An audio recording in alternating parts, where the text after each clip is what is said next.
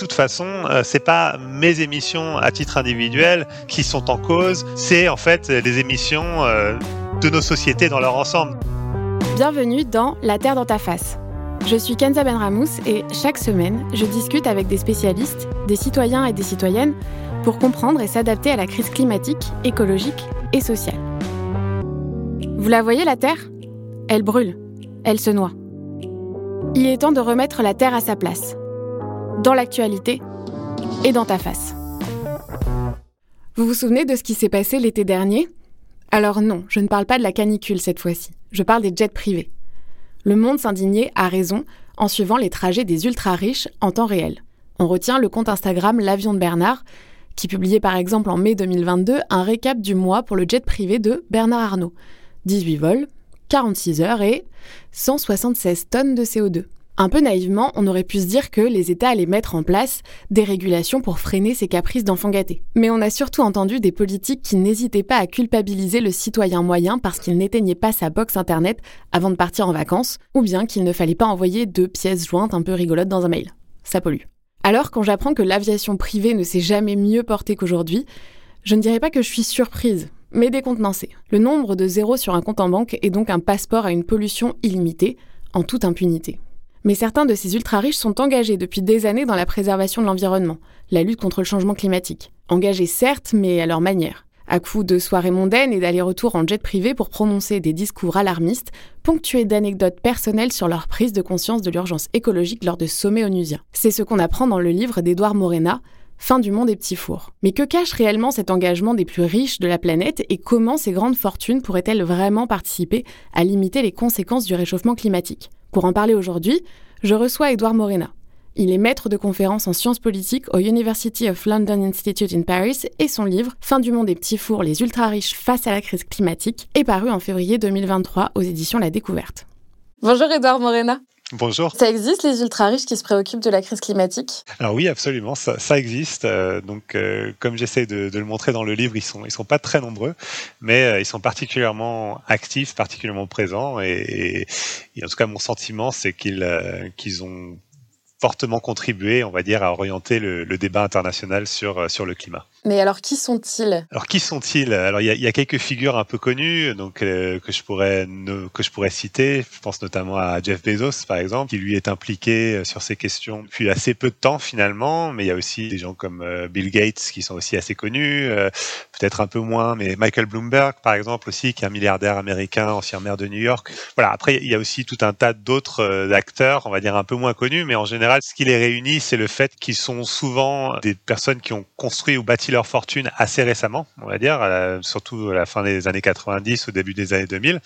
Et aussi, euh, il y a une proportion assez importante euh, parmi eux qui, qui, ont construit leur fortune dans le domaine notamment des nouvelles technologies, donc à la Silicon Valley, mais aussi dans le domaine de la finance. Et je pense notamment euh, au capital risque, en fait, ou la, la, gestion d'actifs, etc. Donc c'est une finance un peu particulière, mais, mais en tout cas, c'est rattaché aussi à ce monde, à ce monde de la finance. Alors justement, quand est-ce que ces ultra riches ils ont commencé à s'y intéressé Vous avez dit que c'était des fortunes relativement récentes, donc années 90-2000. Est-ce que c'est vraiment à ce moment-là aussi où on voit euh, un intérêt pour euh, la crise climatique? Oui, je pense. C'est effectivement le sentiment que j'ai, c'est que c'est surtout au début des années 2000 et c'est lié aussi euh, au fait que je pense que l'ensemble de la planète aussi s'intéresse beaucoup plus à la question climatique à ce moment-là. Enfin, il, y a, quelques moments un peu marquants, euh, notamment au lendemain de la signature du protocole de Kyoto, donc en 1997. Enfin, ça, ça va en fait initier tout un, intérêt, notamment dans les sphères financières, pour les crédits carbone et donc les mécanismes un peu de marché, les mécanismes financiers pour essayer de réduire les émissions de gaz à effet de serre. Donc ça, du coup, ça va aussi susciter un intérêt euh, parmi les acteurs, notamment de la finance, mais aussi le début des années 2000. Ce que l'on voit, c'est euh, par exemple le documentaire de d'Al Gore en, en 2006, euh, donc une vérité qui dérange. C'est aussi euh, une sorte de forte médiatisation d'événements climatiques extrêmes que l'on que l'on associe de plus en plus directement aussi à la question, euh, à la crise climatique. C'est aussi la publication de rapports du GIEC qui, euh, qui là aussi sont de plus en plus euh, clairs quant au fait que les changements climatiques sont le résultat d'activités humaines. Donc je pense que c'est toute cette sorte de, une sorte de confluence, on va dire, de choses qui font que finalement l'ensemble de la société s'intéresse plus au climat et les ultra riches aussi s'y intéressent également. Du coup, vous en avez parlé, euh, d'Al Gore, vous en parlez euh, dans votre livre, hein, c'est l'ancien vice-président des États-Unis et le réalisateur de euh, Une vérité qui dérange, qui est sorti au début des années 2000. Est-ce que c'est simplement parce qu'il y a un espèce de marché carbone qui commence à arriver que des gens comme Al Gore s'investissent dans des organisations et des actions qui touchent de près ou de loin à la cause climatique et environnementale? Pense qu'il y a un intérêt euh, très réel en fait pour l'enjeu climatique. Il y a voilà, j'essaie pas du tout dans, mon livre de, remettre en question la sincérité de leur engagement ou du, moins de l'engagement de, certains des acteurs que j'étudie. Je pense qu'ils sont fondamentalement préoccupés par l'enjeu climatique. Et, pour ce qui est d'Al Gore, en fait, il a, fait, c'est un personnage public qui s'intéresse aux questions environnementales depuis assez longtemps en fait. Hein. Dès, dès, les années 90 déjà, il s'intéresse à ces questions-là. Lorsqu'il était vice-président justement dans les années 90, il avait voulu faire avancer euh, ces questions à la tête de l'administration. Mais on va dire qu'il était aussi porteur d'une vision particulière de la transition bas carbone qui était à la fois très centrée sur les intérêts, on va dire, stratégiques des États-Unis, notamment en ce qui concerne les questions de, euh, de sécurité énergétique. Euh, alors au début des années 90, on est aussi dans un contexte de, guerre du Golfe, donc il y a aussi une forme de dépendance ou une prise de conscience de la dépendance des États-Unis vis-à-vis du pétrole des pays du Golfe. Donc euh, euh, d'où en fait l'intérêt aussi pour les, énergies renouvelables ou l'efficience énergétique. Et en même temps, euh, c'est aussi il y a aussi une prise de conscience des opportunités économiques rattachées à la, à la transition bas carbone. Et là aussi, quand on s'intéresse un peu au parcours d'Al Gore, en fait, il a aussi historiquement des liens très forts avec la Silicon Valley aussi. Donc très tôt, il est il a soutenu le développement de la Silicon Valley, notamment le développement d'Internet et des, futurs géants, on va dire, de l'informatique comme Apple, etc., etc. Donc, il est plus engagé à partir des années 2000 dans un contexte que j'ai décrit précédemment. Et en même temps, en fait, ce sont aussi des personnes qui, sont euh, assez actives sur ces questions-là, dans certains cas, hein, depuis, depuis, depuis euh, parfois des décennies, en fait. Il y a vraiment des gens qui ont l'impression de faire une bonne action et qui euh, peut-être d'une part euh, font une bonne action. Je pense si on revient par exemple sur euh, Al Gore avec son documentaire, je pense qu'il y a quand même beaucoup de personnes qui ont pris conscience du problème avec ce documentaire-là, une vérité qui dérange. Mais comment ils justifient leur mode de vie pas sobre du tout? Parce que c'est assez paradoxal. Oui, bien sûr. Il y, a, une forme de paradoxe. Je pense que ils estiment que c'est un peu le prix à payer en quelque sorte pour justement faire en sorte que la bonne parole puisse être portée, puisse avoir un écho. Donc quelque part, euh, s'ils viennent euh, à la COP de Glasgow ou euh, au Forum économique mondial à bord de jets privés, ils le justifient en disant que, que mine de rien, ce sont des émissions qui valent la peine compte tenu de l'influence, en tout cas du message qu'ils portent et de son importance en fait, et du fait que finalement ce sont des gens qui ont accès au lieu de pouvoir. Il y a cet effort de justification. Après, chez certains, il y a aussi cette idée que finalement leurs émissions en plus sont compensées en fait par le biais d'achat de crédits carbone, donc notamment à travers, par exemple, le financement de la protection euh, euh, de la protection des forêts tropicales euh, en Afrique subsaharienne ou, en Amazonie. Donc il y a toujours aussi cette idée que les émissions donc sont à la fois justifiées compte tenu du fait que finalement ils, ils, ont une influence sur le débat et en même temps en plus ils, les justifient encore aussi par le fait qu'ils les compensent en fait ils les compensent notamment à travers ces, ces systèmes de ces systèmes de crédit. Est-ce qu'ils ont conscience quand même de faire partie du problème? Parce que la compensation, c'est c'est pas c'est pas une solution finalement. C'est un espèce de pas qu'on a mis en place euh, pour se donner euh, d'une part bonne conscience. Est-ce qu'ils ont conscience de faire partie de ce problème-là? Alors je pense qu'ils en ont conscience. Alors c'est vrai que c'est difficile de me mettre dans, dans, leur tête, mais, en tout cas on leur rappelle assez régulièrement, je pense, du fait qu'ils ont qu'ils ont une responsabilité par le biais notamment de leurs habitudes de consommation. Euh, euh et en même temps, je pense que c'est, ça renvoie aussi au fait que euh, finalement, il, il, les justifie aussi euh, d'une certaine manière en disant que de toute façon, euh, c'est pas mes émissions à titre individuel qui sont en cause, c'est en fait les émissions de nos sociétés dans leur ensemble. Donc il y a toujours cette idée que finalement, Enfin, quelque part, ils sont aussi porteurs d'une sorte de vision systémique de la transition, en disant que de toute façon, ce qu'il faut, c'est une transformation radicale de l'économie. Il faut cette sorte de transition euh, d'un capitalisme fossile à un capitalisme vert. C'est aussi en ça que je pense que c'est des acteurs assez intéressants, c'est qu'ils euh, sont aussi porteurs de cette idée que le changement et la transition bas carbone, elle implique une forme de transformation systémique. C'est juste que la transformation systémique dont ils sont porteurs, c'est une transformation qui, malgré tout, ne remet pas en cause cause en fait les rapports de pouvoir existants, mais un peu tout le monde dans le même sac en fait, en considérant qu'on est tous euh, quelque part euh, responsables de la crise, sans non plus tenir compte des responsabilités différenciées, à la fois entre pays développés et pays euh, et pays en développement, mais aussi entre ultra riches et la forte majorité de la population mondiale. Donc j'essaye de me mettre à leur place. Je pense que leur réponse à ce genre de questions, ça serait justement de dire que de toute façon, c'est le système en gros qu'il faut transformer. Mais encore une fois, ce qui est intéressant, c'est le type de transformation qu'ils cherchent à mettre en œuvre. Vous rapprochez ces philanthropes, vous en avez parlé un petit peu tout à l'heure, euh, de la Silicon Valley. Comment et pourquoi tout ceci est lié? Bah, En fait, ça renvoie justement à la question de quelle transition sont-ils Au fond, ce qui est assez intéressant à analyser dans ces ultra riches, on va dire actifs sur les questions climatiques, ce sont souvent des hommes déjà blancs, euh, euh, entrepreneurs qui ont fait fortune, comme je l'avais dit précédemment, notamment dans les nouvelles technologies ou dans la finance. Et du coup, ils incarnent aussi une forme d'image de l'entrepreneur, en quelque sorte, une sorte de mythe de l'entrepreneur euh, qui est assez bien décrit dans ce livre euh, récemment publié euh, par, je me rappelle plus son prénom, mais Galuso aux éditions de la Découverte. je vais faire un peu la promo pour lui.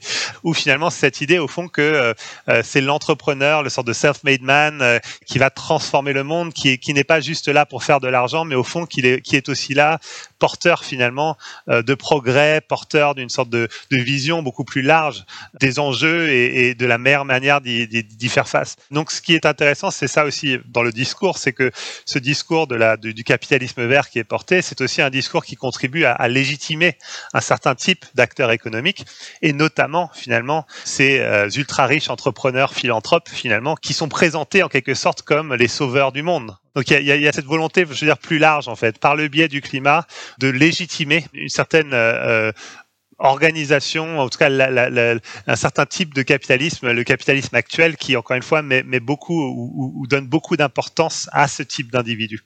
Et alors justement, pourquoi le capitalisme, mais surtout l'investissement vert, est-il rentable? En fait, il n'est pas rentable en soi. Il est rentable notamment grâce euh, au, soutien dont il bénéficie de la part des pouvoirs publics. Et je pense que c'est aussi euh, pour ça que ces acteurs investissent le débat climatique mais c'est un peu la même, et c'est pour ça aussi que euh, il y a ce lien avec la Silicon Valley. Si on regarde l'histoire d'Internet, enfin l'histoire d'Internet, c'est, enfin Internet, euh, la bulle Internet et le développement de nombreuses firmes de nouvelles technologies a été possible grâce aux investissements publics dans la recherche, grâce à tout un tas d'aides et de subsides envers euh, des acteurs privés.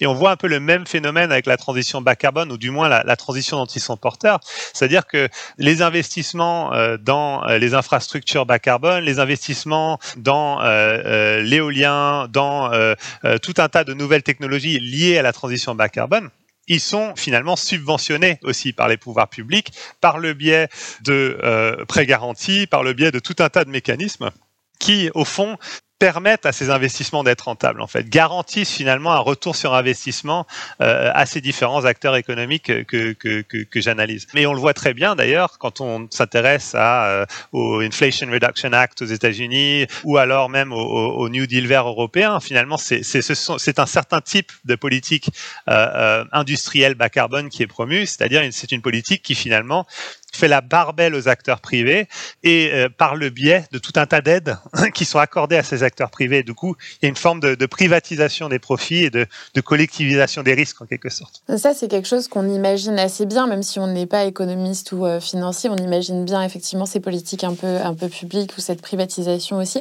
Il y a quand même un, un exemple euh, qui m'a marqué dans votre livre, c'est tout un chapitre sur la préservation des forêts. C'est un exemple hyper concret en fait de la financiarisation de la nature. Comme ça, ça paraît plutôt une bonne chose, mais en fait, vous expliquez que c'est avant tout une question de marché et de financiarisation du carbone par les ultra-riches. Est-ce que vous pouvez nous expliquer comment les ultra-riches préservent les zones naturelles comme les forêts et d'où vient cette euh, financiarisation de la nature? Alors en fait, tout part un peu de cette idée que, euh, au fond, euh, ce qui n'a pas de valeur, et par valeur, je veux dire une valeur financière, en fait, ça, ça peut être détruit et ça, ça, ne peut pas être protégé en quelque sorte. Et ça, ça renvoie aussi un peu à cette notion de d'externalité négative lié aussi au capitalisme fossile, au fait que finalement le capitalisme fossile tel qu'il s'est développé, il n'a pas tenu compte en fait du coût euh, pour l'environnement euh, rattaché euh, à ce système économique. Donc, en, mettant un prix sur la nature, du coup, en intégrant finalement la nature et notamment, l'exemple que je donne, c'est effectivement les forêts, notamment les forêts tropicales, en leur attribuant une valeur, une valeur financière, notamment par le biais à la fois du, carbone qu'elle séquestre, mais aussi de la biodiversité qu'elle séquestre, eh bien l'idée c'est de dire, ben, dès qu'à partir du moment où ils auront une valeur, ben, on, sera en capacité du coup de les protéger de manière plus efficace. Donc euh, ça renvoie encore une fois à cette idée de marchandisation de la nature que vous avez mentionné en fait. Et en soi, on pourrait dire qu'effectivement c'est plutôt intéressant comme idée. Sauf que dans le cadre notamment de ces systèmes de, de marché carbone ou de crédit carbone, c'est qu'en fait, ça devient un prétexte pour l'inaction, notamment de la part des gros pollueurs au nord. Parce qu'au fond, ça permet à des acteurs euh, du nord, notamment à des industries polluantes, mais aussi à des individus, en fait, des ultra riches notamment, de compenser euh, leurs émissions, c'est-à-dire de ne pas réduire leurs émissions de gaz à effet de serre, de ne pas chercher à réduire leurs propres émissions, mais de payer quelqu'un d'autre pour soit ne pas émettre ou pour réduire ses émissions à lui. On voit bien l'intérêt pour ces acteurs d'avoir ce système-là parce qu'au fond, ça permet de continuer une forme de business as usual, de continuer à faire ce qu'ils font et à moindre coût de payer quelqu'un d'autre pour prendre en charge finalement l'effort. Ça, c'est un premier problème que je vois avec cette approche. Le deuxième problème, c'est que ça... Euh, ça a aussi tout un tas de conséquences. C'est-à-dire qu'à partir du moment où euh, on considère, par exemple, qu'une forêt tropicale, c'est un puits de carbone et donc ça a une certaine valeur en tant que tel, ben en fait, de fait, on va être aussi amené à en exclure aussi tout un tas de, de, personnes et de populations notamment qui, pendant des siècles et des siècles, ont vécu dans ces forêts, ont, ont, vécu en harmonie avec ces forêts dans un rapport qui, pour le coup, n'était pas du tout monétarisé. Et du coup, ça a aussi des conséquences humaines, en fait, sur ces populations-là. Donc ça, ça entraîne une forme de d'enclosure aussi dans ces pays où on exclut de fait tout un tas de populations qui vivaient depuis euh, encore une fois des, générations, au prétexte que euh, il faut les protéger pour protéger le carbone qui est euh, qui est stocké. Donc c'est un autre problème pour moi rattaché à ce système. Et, le dernier, c'est qu'en fait c'est une forme d'usine à gaz aussi, parce qu'au fond réussir à mesurer le carbone qui est stocké dans les forêts, réussir à déterminer si ces forêts allaient ou pas être coupées, etc., etc. En fait, c'est c'est des choses qui sont très très difficiles à faire. Donc en fait, on, on a aussi du mal à évaluer en fait l'effet de ces politiques. On a vraiment du mal à savoir si en fait ça, ça a un impact positif sur, euh, sur, euh, sur le climat. Donc vous parlez des forêts euh, subtropicales, mais vous parlez aussi de l'Écosse et vous écrivez à ce propos-là que 67% des terres appartiennent à seulement 0,0025% de la population. Vous parlez aussi des lairds verts. Alors les lairds, c'est les propriétaires terriens, c'est un titre nobiliaire avec, je crois que c'est des terres avec un manoir. Et vous citez Callum MacLeod qui nous dit que ce sont des millionnaires et des milliardaires résolus à imposer leur vision de ce à quoi doivent ressembler les Highlands, où des multinationales et de plus en plus d'institutions euh, comme les universités en quête d'opportunités pour compenser leurs émissions de carbone et dorer leur blason écologique. En quoi les institutions telles que les universités seraient intéressées par ce processus-là? Elles sont intéressées, c'est un peu la même logique que l'on trouve en fait dans les, dans les pays du Sud où, ces mécanismes sont déjà en place. C'est cette idée au fond que on peut toujours compenser ces émissions. Donc en fait, on peut continuer à émettre euh, et payer quelqu'un d'autre pour justement euh, compenser les, émissions que l'on émet. Donc je pense que c'est de ce point de vue-là que c'est intéressant. Après, pour, euh, revenir sur cette question des l'air de verre, en fait, l'intérêt aussi des ultra riches dans, dans l'achat de terre, c'est qu'effectivement, finalement, ce qui devient intéressant aujourd'hui, c'est euh, la valeur du carbone qui est stocké dans les terres. Et donc, ça devient finalement aussi, à l'image de tous ces autres produits financiers que l'on voit, ça ça devient en fait un actif parmi d'autres dans lequel on peut investir parce que justement, on estime que la valeur de cet actif va augmenter avec le temps. Mais dans le cas écossais, la conséquence c'est quoi? C'est là aussi qu'on a, on se retrouve avec une concentration en fait euh, de des terres entre quelques mains, et aussi on, on se retrouve euh, dans un système où on exclut aussi les populations locales de ces terres. Donc encore une fois, ce sont des terres qui historiquement, sur lesquelles historiquement des populations ont vécu, qui ont été cultivées aussi souvent par ces populations-là, et donc en fait ces populations désormais elles sont exclues aussi euh, de, de ces terres. Et bien sûr ça, ça aussi c'est un enjeu aussi très important parce que ça, euh, euh, parce que ça a des conséquences en fait, ça a des conséquences politiques, ça a des conséquences sociales et humaines. Est-ce que les ultra riches dont vous parlez investissent tout leur argent ou en tout cas la majorité de, leur argent dans ce genre de projet, ou bien est-ce que c'est un peu leur caution verte ou pour filer la métaphore, l'arbre qui cache la forêt? Ça c'est une excellente question. Je pense que effectivement, je pense que si on regarde la proportion, je pense des fortunes investies dans ces dans ces dans ces initiatives, ça reste très très modeste en fait dans l'ensemble je pense que déjà dans leur grande majorité, euh, les grandes fortunes, euh, enfin les enjeux environnementaux euh, restent très très à la marge. Mais en même temps, je pense que chez les acteurs que j'analyse, c'est plus que du greenwashing en fait. Je pense qu'il y a fondamentalement une, une croyance qu'il y a à la fois c'est indispensable, encore une fois parce qu'il y a une forme de conscience de l'enjeu climatique, et en même temps qu'il y a énormément d'opportunités aussi rattachées, rattachées à cela. Donc ils sont vraiment dans cette idée de dire que en fait, dans 10, 15, 20 ans, la norme, ça sera celle-là, en fait. Il va falloir, finalement, que les grandes fortunes s'investissent massivement, en fait, dans ce, dans ce type de projet. Euh, euh, mais, objectivement, aujourd'hui, effectivement, ça reste quelque chose d'assez, euh, d'assez, d'assez limité, ça c'est sûr. Est-ce qu'aujourd'hui, pour protéger la nature, il faut absolument qu'elle ait une valeur financière, qu'on puisse la compter en, en argent, en fait je pense qu'il y a des choses qui au contraire en fait et ça renvoie peut-être aussi à cette notion des communs toutes ces, ces, notions là en fait. C'est de dire que finalement euh, euh, la valeur de la nature si on veut utiliser ce terme euh, finalement c'est pas juste une valeur financière en fait qu'il y a aussi des valeurs liées à son usage en fait euh, qui est des valeurs aussi liées aux besoins aussi des populations euh, des populations locales. Donc moi j'aurais plutôt tendance à dire l'approche en fait qui a été menée qui consiste finalement à, mettre un, un, une valeur financière finalement à toutes ces choses ça se fait au détriment finalement de pratiques, parfois des pratiques très très anciennes, qui, a, qui, qui, est aussi, qui étaient des pratiques de valorisation au fond aussi de la nature, mais, mais encore une fois qui n'impliquaient pas, euh, qui n'avaient pas cette dimension financière et qui en même temps ont montré qu'elles qu'elles fonctionnaient en fait, dans le sens où euh, elles ont permis à tout un tas de populations de, de, de, de subsister en fait dans des milieux euh, naturels, euh, euh, tout en préservant en fait ces mêmes, euh, ces mêmes, ces mêmes milieux. et donc je pense que cette logique de financiarisation, elle a, elle a vraiment contribué à à marginaliser tout ça en fait, à mettre de côté euh, toutes ces toutes ces questions-là, même si encore une fois dans la, enfin, en apparence euh, et, et, on l'a un peu vu avec euh, le, le, One Forest Summit qui a eu lieu récemment au Gabon, euh, qui était organisé par euh, notamment par, par, Emmanuel Macron. Il y a en tout cas cette sorte de volonté de façade d'intégrer notamment les peuples indigènes, etc. dans la discussion. Mais encore une fois, c'est presque cosmétique en fait. Je pense que ce que c'est tout à fait à la marge et je, et je pense que c'est ça qu'en fait qui est aussi problématique avec cette, cette logique de financiarisation. C'est, ça entraîne une forme, une sursimplification à la fois aussi des enjeux. À partir du moment où la question c'est juste de mettre une valeur financière à un bien, ben en fait, on, on, laisse de côté tous les autres paramètres qui sont aussi fondamentaux. Encore une fois, les paramètres culturels, les paramètres sociaux, les paramètres aussi politiques, euh, qui sont aussi essentiels en fait pour pouvoir à la fois protéger euh, ces espaces et en même temps, encore une fois, les valoriser, mais les valoriser différemment. Selon vous, est-ce qu'un jour on va sortir de cette habitude qu'on a de vouloir tout mesurer par une valeur financière? Alors, je ne sais pas si on va y arriver, mais, mais je pense que ça, serait, ça serait souhaitable. Euh, je pense que ça, ça a été justifié, notamment au niveau international, dans le débat climatique, parce que ça, ça, ça donnait un sorte de sentiment de, de rationalité, en fait, une forme de rationalisation de l'enjeu climatique, en fait, à travers euh, des mesures, à travers des chiffres. C'est aussi cette idée d'une forme de, de, traduction, au fond, euh, des chiffres du GIEC en euh, chiffres économiques, quoi. Cette idée que il y avait toujours cette sorte d'idée, au fond, que ça, ça leur donnait plus de crédibilité aussi. Et en même temps, je pense qu'on voit aussi les limites de cette approche parce qu'au fond, c'est ce qui a aussi, euh, c'est ce qui a fait aussi qu'on a laissé de côté tout un tas d'enjeux euh, importants et que